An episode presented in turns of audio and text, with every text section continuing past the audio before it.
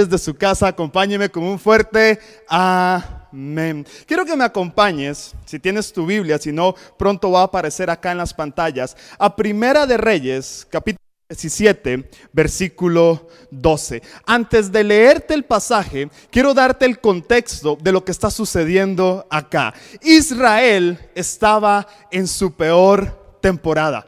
Crisis, peleas, división. Israel estaba siendo gobernada nada más y nada menos que por Acab y Jezabel reyes que no temían a Dios. Entonces Dios manda una sequía, no para terminar con Israel, sino para que los corazones de todos los miembros de Israel, de todo el pueblo de Israel, se convirtieran a Él nuevamente. Y en medio de todo ese caos está Elías un hombre de Dios. Y Dios le da una instrucción a Elías y le dice, Elías, vete al arroyo de Kerit y ahí te voy a sustentar. Entonces Elías se va para el arroyo de Kerit y empieza a ver cómo Dios lo iba a sustentar. Esperaba quizás a comida rica, esperaba quizás buen alimento, quizás esperaba que Dios le iba a traer buenas cosas, pero de repente llega un cuervo, el primer servicio express de la historia, con un trozo de carne en su pico y se lo tira a Elías. Y Elías dice, ¿qué es esto? Y así todos los días, cuervos, sí, aves alimentaban a Elías. Y así estuvo por varios tiempos hasta que Dios le dio otra instrucción. Dios le dijo, vete a Zarepta de Sión y he ordenado a una mujer que te alimente. Y ahí es donde empieza el pasaje que les di ahorita. Ella respondió, la mujer, vive Jehová tu Dios, que no tengo pan cocido solamente un puñado de harina tengo en la tinaja y un poco de aceite en una vasija. Y ahora recogía dos leños para entrar y prepararlo para mí y para mi hijo, para que comamos y nos dejemos morir. Elías le dijo, nota esto, es clave, no tengas temor, ve, haz como lo has dicho, pero hazme a mí primero de ello una torta pequeña, cocida, debajo de las cenizas, y tráenmela, y después harás para ti y para tus hijos. Elías sale del arroyo de Kerit, de ser alimentado por cuervos, a Sidón, donde hay una mujer que es viuda. Y viuda en ese entonces, una mujer viuda, era una mujer menospreciada por la sociedad. Aparte de ser viuda, esa mujer era pobre. Aparte de ser pobre, no tenía alimentos. Y aparte de no tener alimentos, pensaba en que iba a morir. Entonces imagínate Elías, no Dios, estaba mejor con los cuervos que, que con esta mujer. Hoy he titulado esta prédica, esta enseñanza, y si estás tomando nota ahí en tu casa, fe y lógica. ¿Te ha pasado alguna vez algo ilógico en tu vida? Que por más que quieras sacarle explicación, no lo encuentras. ¿Te ha pasado que las cuentas no daban, pero de repente más bien sobró? Y tú dices, pero ¿cómo es eso? Y sumas y restas y multiplicas y colocas y pones y tú, y tú dices, qué raro, esto no daba, pero ahora sobra. Me pasó hace tiempo en un banco. Entro, iba rápido con el tiempo, tenía unas cosas que hacer y de repente llego al banco y estaba llenísimo. Eso estaba, pero vea, full estaba ese banco. Entonces llego, pongo la cédula, me tira la ficha, veo el número, veo la pantalla y digo, no puede ser. Me dio aquí casi medio día. Fue lo que yo pensé, fue lo primero que se me vino a la mente. Pero para mi sorpresa, estaba en ese banco, empiezan a llamar los números antes. No sé si has notado que en algunos bancos las fichas primero vienen con una letra, por ejemplo, M14, S12, y, la mía tenía el número y empiezan a llamar. Y llaman y no pasa nadie Llaman y no está.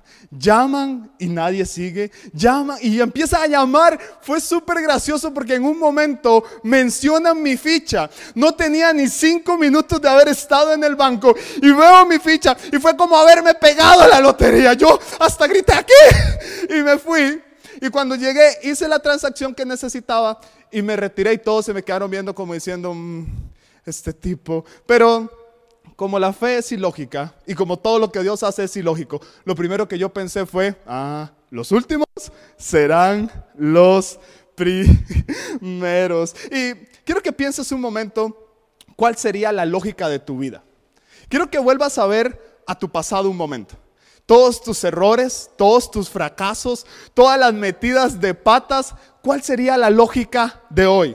Tal vez puedes decir, bueno, la lógica mía sería estar perdido, la lógica mía sería estar amargado. De hecho, la Biblia dice que nosotros estábamos destituidos de la gloria de Dios. No merecíamos nada, pero Dios hizo algo ilógico. Cuando no merecíamos nada, Dios mandó a su Hijo, que no merecía morir.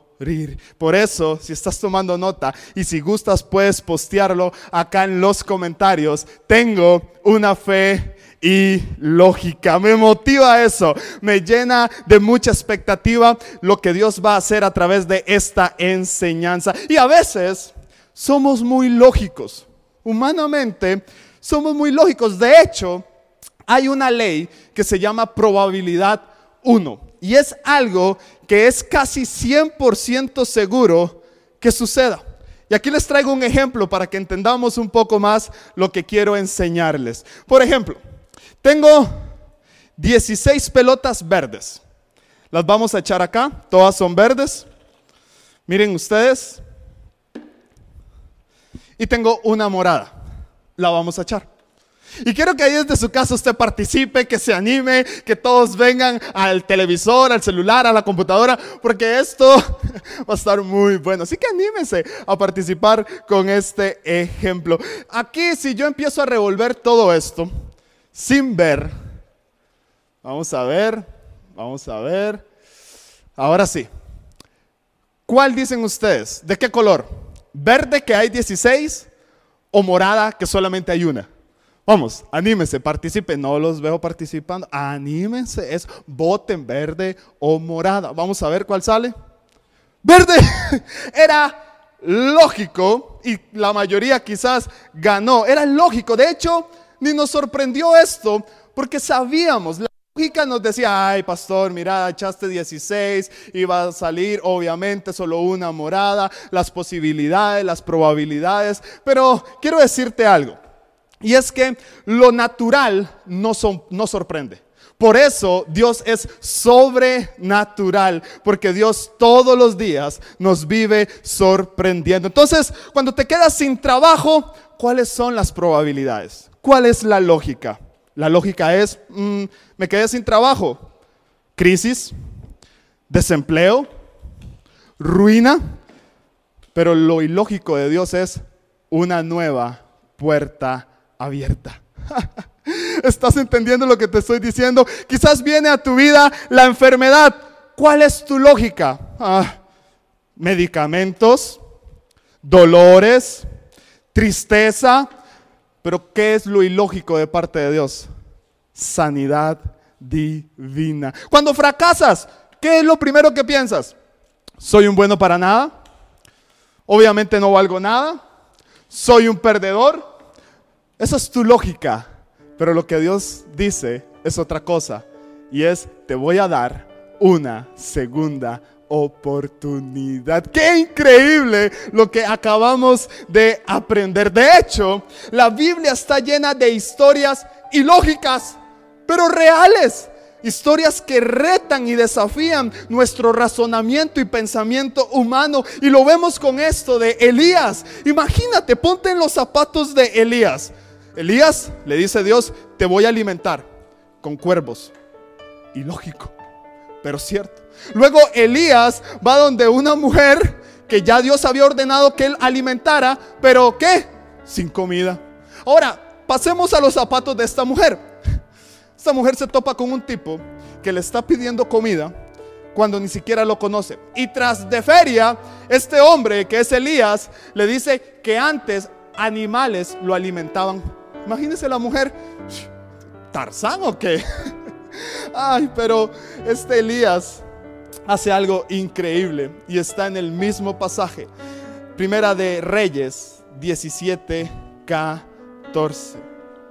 Porque Jehová Dios de Israel ha dicho, la harina de la tinaja no escaseará, ni el aceite de la vasija disminuirá, hasta el día en que Jehová haga llover sobre la faz de la tierra. Entonces ella hizo como Elías dijo y comió él, o sea, Elías, ella, su hijo, su casa, muchos días. Y la harina, escucha esto, y la harina de la tinaja no escaseó. Me fascina. Ni el aceite de la vasija menguó conforme a la palabra que Dios había dicho a Elías. Lo que te quiero decir hoy de parte del Señor, y quiero que ahí en tu casa te apropies de esta palabra, es que tu harina no va a escasear, tu trabajo no va a escasear, tus ventas no van a escasear, tus contratos no van a escasear, tus clientes no van a escasear porque Dios lo dijo, por más sequía que haya, Dios siempre va a proveer, habrá multiplicación en todo lo que haces. Vamos, agárrate de esa palabra hoy domingo ahí en tu casa. Dile, no va a escasear mi alimento, no va a escasear mi bendición, porque mi provisión viene del cielo. Quiero darte tres puntos, y, y más que puntos, son tres pensamientos que Dios puso en mi corazón para poderlos compartir contigo hoy domingo. Y si estás tomando nota, el primer pensamiento, la primera frase que Dios puso en mi corazón es, sin Dios, el fin es el fin. Con Dios, el fin es el inicio. Te lo repito. Sin Dios, el fin es el fin. Con Dios, el fin es solamente el inicio. Imagínate a esta mujer la mujer diciendo, pero viene sequía. Va a acabar con nosotros. Es una temporada donde no hay lluvia, no hay plantación, no hay vegetación. El ganado está muriendo. La mujer dijo, es el fin. Pero Elías dijo, hey, no, es solo el inicio de lo que Dios hará. Y a veces somos iguales. Cuando nos pasa algo malo en nuestra vida, decimos, es el fin es el fin del trabajo, es el fin de los contratos, es el fin de las ventas, es el fin de mi matrimonio, pero no, no, no. El fin es solamente el principio de lo que Dios va a hacer. En la peor temporada de tu vida, Dios te va a dar tu mejor día. Te lo repito, en la peor temporada de tu vida, Dios te va a dar tu mejor día. Isaías 43, 19 dice, he aquí, que yo hago cosa nueva. Pronto saldrá luz, no la conocerás. Otra vez abriré camino en el desierto y ríos en la soledad. Dios está diciendo en medio de la sequía, en medio del desierto, yo voy a abrir ríos. Voy a abrir ríos donde menos se lo imaginan. Por eso, sin Dios, el fin es el fin. Pero con Dios, el fin es solamente el inicio. Él abrirá ríos. Si hoy estás atravesando una sequía, si hoy estás en medio de un desierto, en medio de la nada, cree que Dios va a abrir un río donde menos lo imaginas, porque Dios es así de ilógico. Y nuestra fe se tiene que apuntar también a ser ilógica. Tenemos a un Dios sobrenatural, no es natural, es sobrenatural. Wow impresionante. Punto número dos. Sin Dios, dar es menos. Con Dios, dar es más. Ay, esta mujer decía, si le doy, ¿con qué me voy a quedar? Si le voy a dar a un desconocido, ¿y mi hijo? ¿Y yo? ¿Y mi casa? No, no, este, ¿qué le sucede? Yo no le, no le voy a dar y a veces somos iguales. A veces decimos, es que si le doy a Dios, ¿con qué me voy a quedar? Y no precisamente estoy hablando a nivel financiero, estoy hablando también de tiempo, de dones, de talentos. Es un tiempo para decirle a Dios, Dios, te voy a dar todo lo que me pidas. Todo lo que Dios hace para nuestra vida, tenemos que compartirlo con alguien más. Así es. Mateo 6:33. Mas buscad primeramente, escucha esto, amigo, amiga, el reino de Dios y su justicia. Y todas las cosas serán añadidas. Dios quiere, ojo esto, Dios, perdón, no quiere quitarnos. Dios quiere añadirnos. Busquen primeramente el reino de Dios y todo lo demás será añadido. ¿Qué ocupas hoy? ¿Cuál es la añadidura que necesitas? Te tengo la respuesta y un secreto. Busca primeramente el reino de Dios y lo demás viene por añadidura. Sin Dios dar es menos. Con Dios dar siempre será más. Así que motívate a darle a Dios, a darle a los demás, a ayudar a alguien, a ser generoso. Esta mujer dijo, es que si le doy me quedo con poco, pero no fue así. Punto número 3.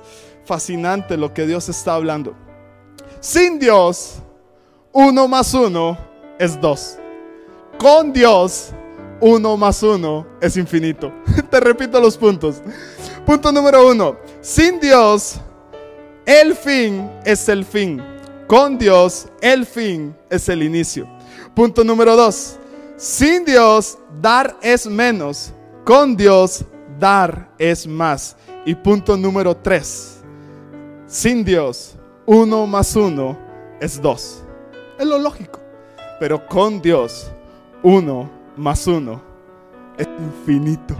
Me fascina esto. La mujer decía, tengo poco. Esto me va a alcanzar, si notas bien el pasaje, esto me va a alcanzar para mí y para mi hijo. Solamente un día.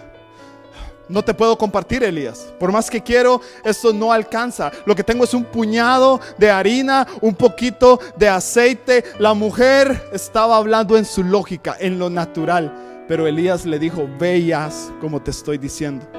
Y no escaseó. No menguó. Somos iguales a esta mujer. A veces decimos, es que esto no me alcanza. Es que estoy limitado. Es que no es mucho. Es apenas para la quincena. Es apenas para el mes. Algunos hasta están diciendo, es que lo que tengo me alcanza hasta medio año. Hoy Dios te está diciendo, no va a escasear. No va a menguar. Hoy le estoy hablando a alguien de que se ha puesto un límite en el área financiera y ha dicho es que lo que tengo me alcanza hasta agosto, eh, eh, lo que tengo me alcanza hasta mitad de año, no es así, no vas a dejar de comer, no vas a dejar de vestirte, Dios va a suplir. Y comieron, comió ella, comió él, comió su hijo y aparte de eso comieron todos los que estaban en la casa, no por un día, por muchos días, porque sin Dios uno más uno es dos, con Dios uno más uno es infinito. Efesios 3:20.